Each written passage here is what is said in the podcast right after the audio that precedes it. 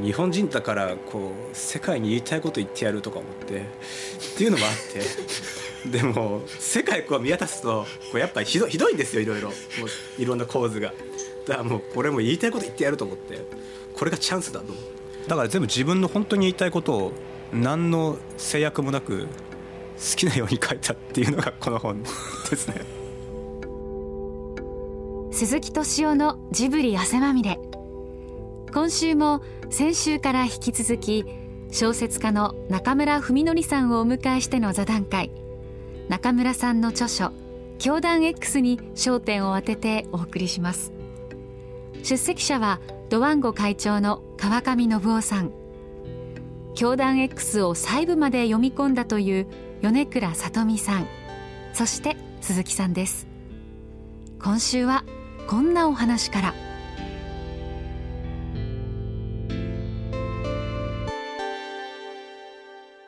まあ一番いいのは前の小説を超えたものを常に書くっていうのが一番なんですけど、まあ、少なくとも必ずこの小説を超えた部分があるとかそういったものが出てこない限り書かないっていうのはもう毎回やってるんですけどでもいろいろ自分の作品が多岐にわたってきてで今やってるのはそのちょっと前あなた去年の冬君と別れて本をちょっと超えるものを書くっていうのを今やってましてで今書いてるのの次の次ですかね。に書く小説で兄弟 X を超えたものを書こうかなっていうふうに思ってます。いろんなタイプの本書いてます。のでそれぞれの更新で。だからそうですね。次の次の次ですね。でこの本を超えるようなまた長いやつをまた今度は別のアプローチで書こうかなっていうアイデアが今あったりするのでまあ相当大変だと思いますけど。いろんなでも人に言われました。これ書いてこれからどうすんのっていうのはいろんな人に言われ 本当そうですよね。もう全部書いちゃったんじゃないかって言われるんですけどでもやっぱり小説っていうのはやっぱ奥が深くてやっぱどんどん出てくるんですよねいろいろと。だからそのもう少し先の話ですけどその小説で、うん、これを超えるものを今かんあの練ってる途中ですね。それを今それも長くないと超えられないのでこれはちょっと。長さなんですか？長さやっぱり、ね、長さありますよ。長さなんですか？兄弟 X 短いとちょっとこれでももう省くに省いてるんですけどね。書こうとしてること。あ実は風景描写とかほとんどないんですよ。本当は小説って風景描写だけで1ページとか平気であるんですけどそれも全部カットしてもうそぎ落としてそぎ落としてそれでこれですからね。でだからそういうこと言って読みやすいですよね。あそうですね。読みやすいのはあると思います、第1部1日で読みね。間を置いて第2部また1日で読んだんですよ。だからそういう読み方ができる本。で次から次へと先へ進みたくなったから。ああ、うん、ね、全然眠れなかった。いやそれはありがたいですね。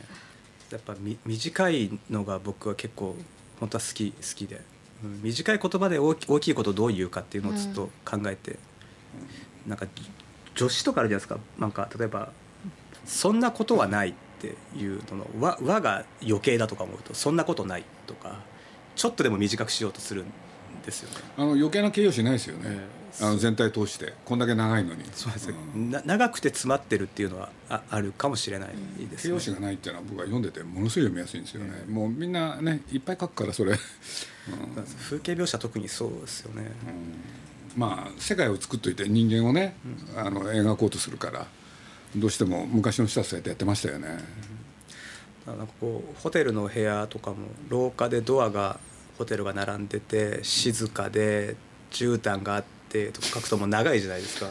勝手に想像しろと、沈黙したドアが並ぶとか書くと一言でなんか全部わかるっていうか あ静かだなとか全部わかるとか。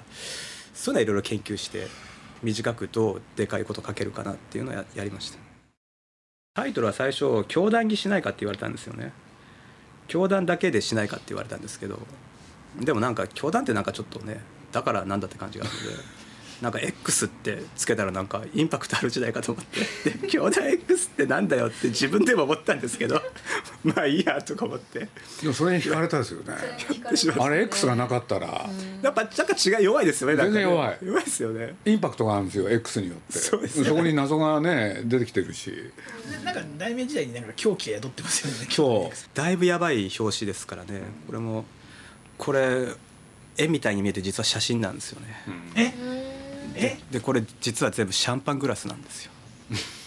マンダラに見えるんですけどこれシャンパングラスなんですよ。マンダラだと思ってました。でシャンパングラスを重ねたものを写真撮ってるんですよ。絵じゃなくて？絵じゃないです。写真なんです。写真を加工したんですね。で写真を想定家の鈴木誠一さんが加工してなんかもう全然違うように仕上げちゃったんですけど これ実はグラスでできてるんですよね。それはご希望だったといやもう全然ですね。鈴木さんにお願いする時はもうお任せしちゃうので。で結構僕のこれまでの本の中で一番想定難しいっておっしゃってたんですけど出来上がってきたものを見たらもういいですよねすごくいいすごくいい。で教団 X の文字がワインレッドバージョンもあったんですけどちょっと見えづらくてもう黒は黒で見えづらいんですけどこれはあのう浮き出すっていうのが字を浮き出させるのが結構時間かかる。最初これをそのネットで見た時に想定とタイトルを見た時に、はい。あミステリーかなとかサスペンスかなと思って、ただもうジャンルもよくわからない本だったってことです。もんなっちゃいますよね。いいいい意味で裏切られたんですけど。これね文字が浮かび上がってるでしょ？高いんですよこれ。えー、そうなんだ。そうなんです。これ高いんですよえどういう意味ですか？え2倍ぐらいする部数部数部数によるよるけれど一冊につき50円ぐらいかかるんですよこれねこれ高いんですよ。僕出版社にいたからよくわかんない。っていくらなんですか？え？こんなこと聞いたんですでこれあれなんですよね。あのなんかあの細かいちょっと部数はあれなんですけど本当だ。あの純文学だとあの実はあの本の値段ってあの初版部数とページ数で決まるじゃないですか、はいはい。で部数が少ない本ってどうしても高くなっちゃうのでそのこれ書いてる時だったら、まあ、ある程度の部数で出せるのでそうすると安くできる。で2,000円を切ることができると思って。それもあってねこのタイミングでこの厚さ出したのもちょっとあるんですけど本当だとこれ2,600円ぐらい多分しするんです、定価1800円、えーでもそれを1,800円にできてしかもこう浮き出すのも使えたっていうのは多分、ちいなんかい今がそれできるチャンスかなっていうのもちょっとあったりもして。あの部数が少ないとねどんどん高くなる。上がっちゃうんだ上がっちゃうんですね。上がっちゃうんですよ。2万ぐらいまでだとねあの50円ぐらいになってくるんですよ。箱押しとかねいろいろあるんですよ。僕も好きだったからよく使ったんで。いやでもこれあの一回書店さんから消えたことがあったんですね。テレビで紹介された時に。でその時に集英社さんが大急ぎでこれを増刷する時にこの浮き出しで 3, 時間かかる日でしたっけ？2よ日？2日？余分にかかるんですよね。2日余分にかかっちゃうっていうのがあって。でそれすごいまあ出版社からすれば損なんですけれど間に合わないっていうのは。でもやっぱりやっぱ一個一個浮き出しさせて ちゃんとやるっていう。逆にやるのも面白いんですよ。あ逆にへこまって絵の方をそれでやるんです。絵の方それで文字を普通の印刷でやるとかね。僕そういうの好きだったんで。でもそれものすごい高くなる。すごい高くなると思う。まあでもまあそれ版作ればできるから。ああそういうもんですかね。僕やってみたことあるんですよ。片片押しって言うんでしょうね。そう。ああの「明日の女王」ってあるじゃないですか、はい。あれのねもう真っ白になって下向いてるやつをねねそのあのせ線画だけをそれにしてみたんです。そしたらむちゃくちゃ面白いんですよ、ああ面白いですね。うん、だから逆の発想でねあのそしたら千葉さんがね千葉哲也さんすごい喜んでくれて、まあ、普通こうなるとね金赤でやりたかやりたがりますよね。あのタイトルなんかもね。でもそれをあえてクールにしてやるのは正解ですよね。これ千千円安いですよね。そうなんです。これこの分厚くて。実はすごい安いす。すごい安いですよねあと紙も実はすごい軽いの使ってるんです。だからこれおあの厚さの割に軽いんですよね。そうですね。紙をすごい軽いのを使あって。るとねあの本当はねはい。あの重さにこだわるとも面白いですよ。重くするってことですか？僕2000円以上の本はね、はい。必ず1キロにしたんですよ。1キロ？バーベルじゃないですか。いや本当に。えなんでなんなんでですか？そうするとね2000円払う気になるんですよ。なるほどああ大事にしますよね。そしてね大事にする。捨てられない。なんか全然。重いから。そう。でその効果ってあるんですよ。斤量って言うんですけどね。だからワーとね紙のね重いやつ使うんです。これでいろんな使う見本作るんですよ。確かに。うんこれで値段によって僕ね重さを決めてたんですよ。実は。だから例えば、まあ、僕らだとねナウジアート・オブ・ナウシカなんてね、はい。これ2000円にするわけですよ。そしたらね重くしなきゃいけないからもう目方本当に測るんです。で1キロって紙紙が重いんですか？そう分厚くなるの。永久保存版感を出すって感じですね。だから本当はね僕なんか冗談でもうやってみたくてしょうがなかったのはまあ表紙が重いとかね。やってみたいんですよ。最初開くのが重い。そう。そうするとなんかね大事なものになるでしょ、うん、そういうことってあるって気がしてんだよ、うんだから僕本当この本なんか見た時にねやっぱり表紙がすごい良かったからで若干の不満は軽さなんですよ。なるほど、うん、でこれはね僕は亀上さんに言いたいんだけれどねデジタルで読むもんじゃないって言いたいんですよ。え川上さんデジタルで読んだんですか？いやでもそれをね僕ね iPhone これで読んだ読んだんですよ。だからね全然読めなくてなんかなんかページ数も何万ページとかなってるんですよ。ちょっとそれうんざりしますよね。それ見た時ね。うんざりしますね。そっか僕電子で読んだことないですからね。これじゃあもういつまでも終わらない感じですよね。先見えないですもんね。そう全然終わんなくておかしいなと思って。まあでもあの携帯やや読んでるから時間かかってるだけだと僕は信じてたんですよ。信じたんですね 実際どうでした？実際どうでした？いやいやだから3分の2ぐらい読んで気づきましたよやっぱり。これおかしいと。これは長いと。どう考えてもおかしいと私もさすがにこれ持って電車乗らなかったですね。家で。カバンが埋まりますもんね。あそうなんです、うんあの女子としてはですねあのあんまりちょっと。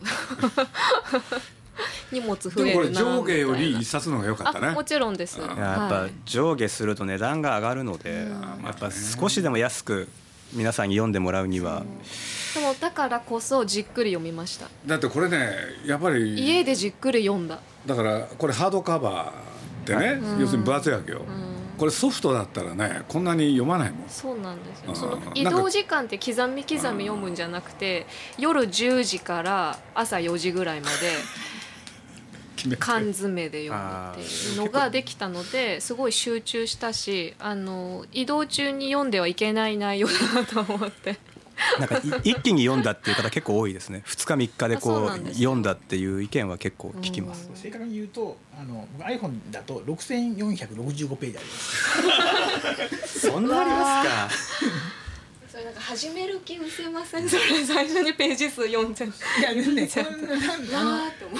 あの iPhone で小説読んだのこれ初めてだったんですよ。あそうなんだですね。から感覚分かんなくて、うん、ななんかおかしいなと。か川上さんだってこの間ねある温泉で2人で入ったんだけどなんか持って入ってるんですよ iPhone 温を泉に？で何やってるかと思ったら小説読んでるんですよ。そう、まあ、み鈴木さんに勧められたやつ水って大丈夫なんですか？それって。と意外とあの防水なんですよ。意外といけるん。で防水とかって歌ってないんですけどすごいことあの全然普通に濡れてくれたら全然大丈夫ですよ。でも中の隙間からプロセッサーとかやられません？うんちょっとした隙間からプロセッサーとかやられません？と思うでしょ？中の CPU とか。いや意外と大丈夫なんですよ。でも意外ともやられてる可能性はないですか？意外とやられてるっていうすでにいつ電源入らなくなるかわかんないですよ。いやあのね僕実はあの iPhone6 の 6S をすでに買ってるんですよね。でなんで安心感安心安心あのいや壊れたら差し替えようって下さ下差し替えようってすごいな何考えてる？でもえ僕発売時期が近づくとあのお風呂の中で読み始めるんです。そう信じてえでもじゃあじゃあやっぱり不不安は感じてるわけです不安を持ってる。若干のはありますよね。不安は感じながらやっぱやりますよ買ったばかりはやっぱりやらないんですよあのそろそろどうせもう買い替えたいじゃからあぼ防水って信じない方がいい。あんまりですよね。いやだからもうね新機種が出るたびに買い替えたいんだけどこの中にねもったいないって気持ちがあるんですよ。だからそこでもし壊れてくれたらすごい気持ちよく買い替えられるじゃないです。かなるほど買う言い訳ですよね。なるほどね。さすが映画化の話は来ないですか？ああこの小説に限って来てないですね。あそうなんだ。映画にする勇気が 結構勇気いると思いますよこれ。僕職業病でねやっぱり考えちゃうんですよ。どうしても。セリフめっちゃ長くならないですかこれ。これ映画にするとかなりのあれですよね。チャレンジですよね。結構過激なね描写もそうですね。過激な描写がいっぱいあるので。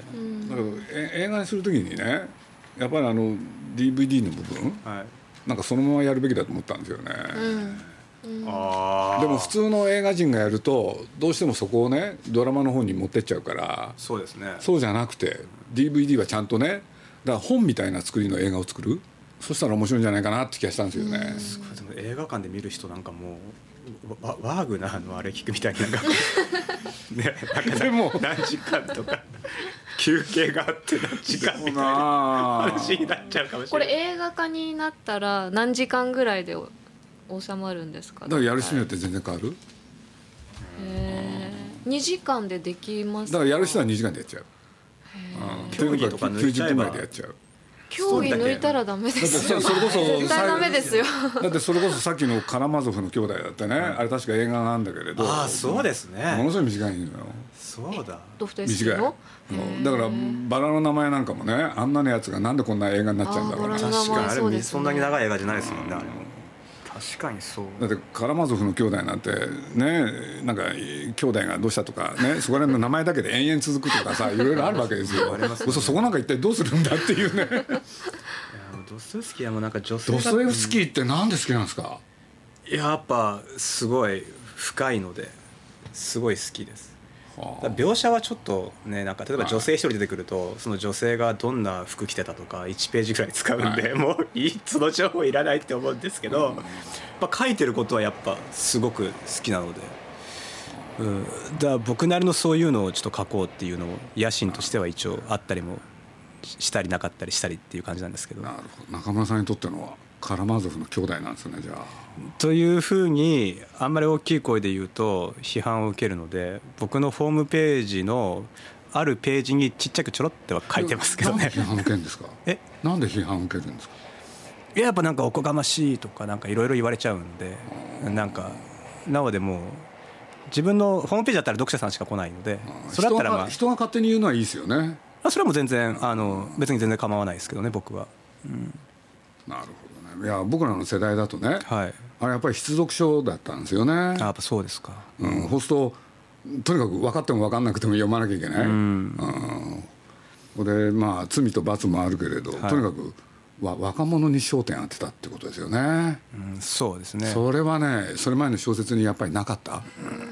これで腐っていくに死体をね目の前にしながら本当に人間じゃなくなる、そうなった時に「これが神だ!」っつってねみんなが叫ぶあのシーン。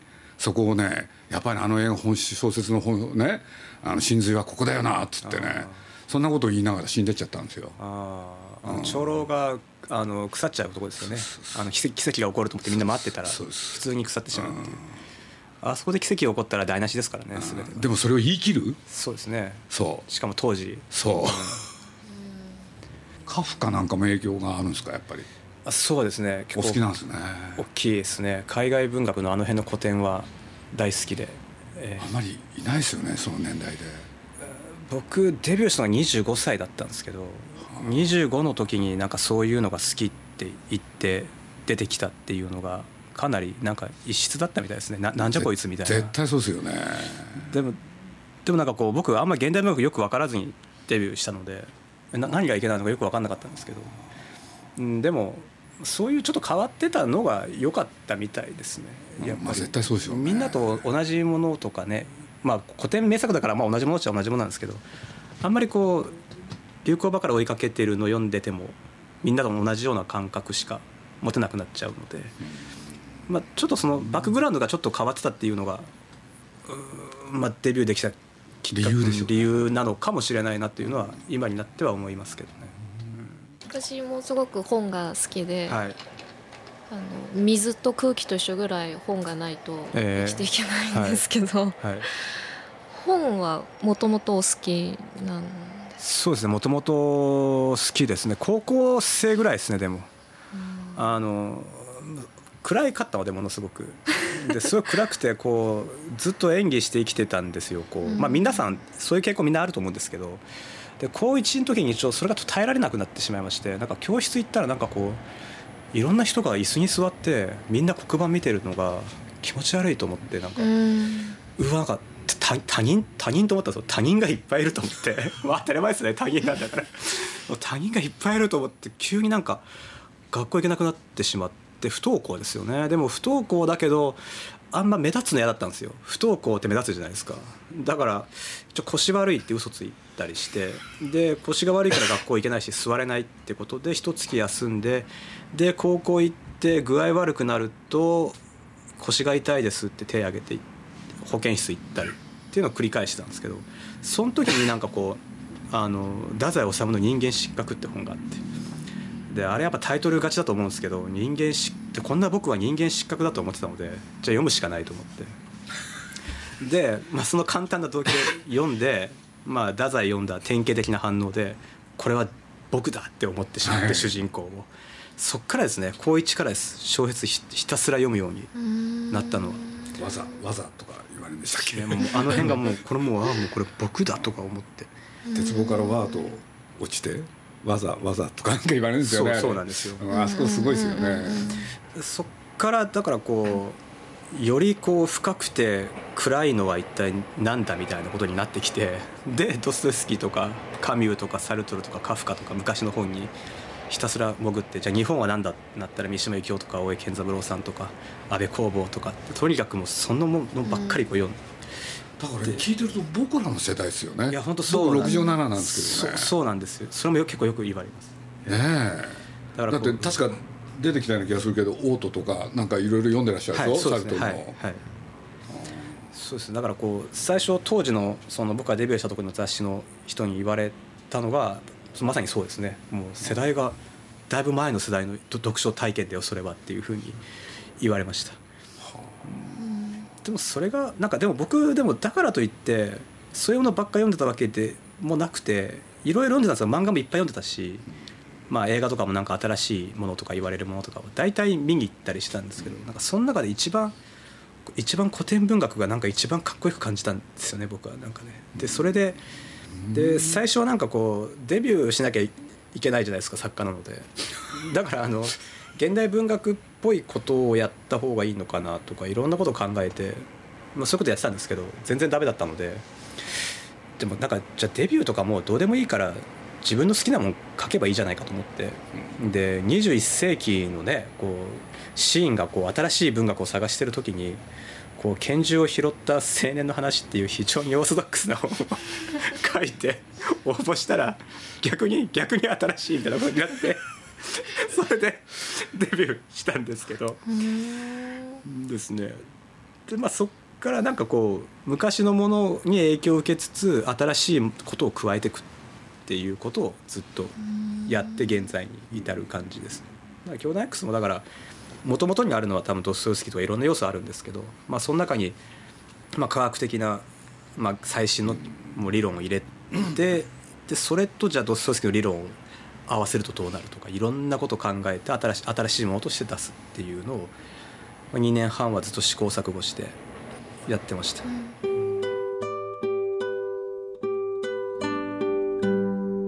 小説家の中村文則さんをお迎えしての座談会いかがだったでしょうか？来週も引き続きこのメンバーでお送りします。中村文則さんは2002年10で第34回新潮新人賞を受賞してデビュー。2005年土の中の子供で第133回芥川賞を受賞。今年5月のあなたが消えた夜にまで数々の小説を執筆してきました。そんな中村文則さんの集英社館教団 X ぜひ書店で手に取ってみてください。その本が好きで、まあ、小説含めなんですけど、まあ、ずっと読み手だったわけじゃないですか、はい僕もそれを書き手になろうってどういう時に思ったんですか？なんかものすごい憂鬱になりましてでもうなんか生きていけないくらいだったんですね。でその時にでもまあ悩みはものすごくたくさんあったんですけど実際自分の悩みを一回把握してみようと思って文章に書いたのが最初です何悩んでんだろうなみたいな感じでずっと書いてたんですよ。でずっと書いてったらだんだんなんか気持ちがちょっと落ち着いたりしてで詩みたいなポエムですね。を書いてみたり。で今多分読んだらねものすげえ恥ずかしい ポエムだと思うんですけど。それを書いてみたりしてだんだんですね短編小説っぽいのやってみたりとか。で卒業論文書くときにワープロを初めて持ってなんかワープロあるからこんだけ小説好きだから一回長編小説っていうものやってみようかなって思ってやったらなんかすっごいしっくりきてああまあ人生一回しかないからまあこれでちょっとやってみようってその時に思ったって感じですね。鈴木敏夫のジブリ汗まみれこの番組はウォルト・ディズニー・スタジオ・ジャパン街のホットステーションローソン。アサヒ飲料。日清製粉グループ。au ブルボンの提供でお送りしました。